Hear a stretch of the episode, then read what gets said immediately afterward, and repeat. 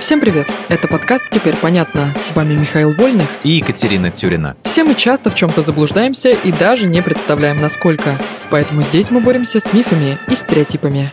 Мифы про волков, слонов и золотых рыбок. А у нас разве еще не было выпуска про волков? Я не помню. Совсем память как у рыбки стала. Три секунды, потом все как в тумане. Катя, например, у золотых рыбок все нормально с памятью, а то, что про них говорят, это миф. Исследования показывают, что рыбы ничуть не глупее наземных животных, а в чем-то даже покруче их. Они способны запоминать окружающее пространство, узнавать лица людей и даже, внимание, считать. Может, они еще и дрессировке поддаются? Ты зря иронизируешь. Экспериментально доказано, что золотые рыбки могут по крайней мере три месяца помнить место, где человек покормил их, и безошибочно находить его. Ученые обучили их нажимать на рычаг, но только в заданное время из-за вознаграждения пищей. Рыбки справлялись с задачей задачей, доказывая, что они даже могут определять, который час. Неплохо для созданий, которым приписывают трехминутную память, да? Забавно. Есть ощущение, что золотые рыбки поумнее некоторых моих знакомых будут. И, кстати, пока ты рассказывал, я вспомнила. Про волков у нас еще не было выпуска. Так что рассказывай.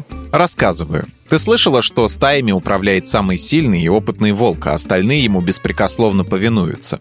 А когда вожак стареет, кандидат помоложе бросает ему вызов, чтобы стать новым альфой. Конечно, слышала. Вспомни хоть Акелу из книги «Джунгли».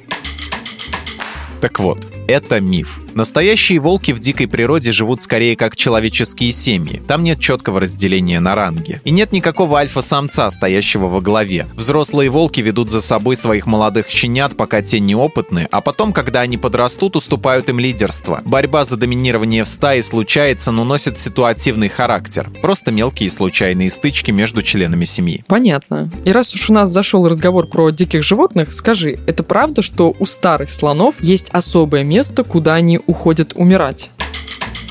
Нет, это тоже миф. Эти старые животные не ищут никаких специальных мест. Иногда они отделяются от группы, потому что у них не хватает сил мигрировать вместе с остальными. Тогда они стараются оставаться поближе к воде и зарослям, чтобы выжить. И если такие слоны умирают, то их кости остаются лежать у водопоя. А если на скелет наткнутся другие слоны, они его тщательно обнюхают и исследуют. Возможно, чтобы понять, есть ли поблизости опасность. Ну как же тогда слоновьи кладбища, где находили кости не одного, а сразу нескольких животных. Иногда слоны умирают вместе, и тогда их кости лежат большими грудами. Это происходит из-за засухи или бескормицы. А порой из-за действий браконьеров, которые травят слонов цианидом. А, то есть это массовое убийство или ужасное стечение обстоятельств, а не традиции слонов.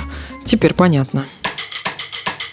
В этом выпуске мы использовали материал Дмитрия Сашко и благодарим автора за классное разоблачение популярных мифов. Полная версия текста на сайте Лайфхакера. Подписывайтесь на подкаст «Теперь понятно», ставьте ему лайки и звездочки. Новая порция разоблачений уже на подходе.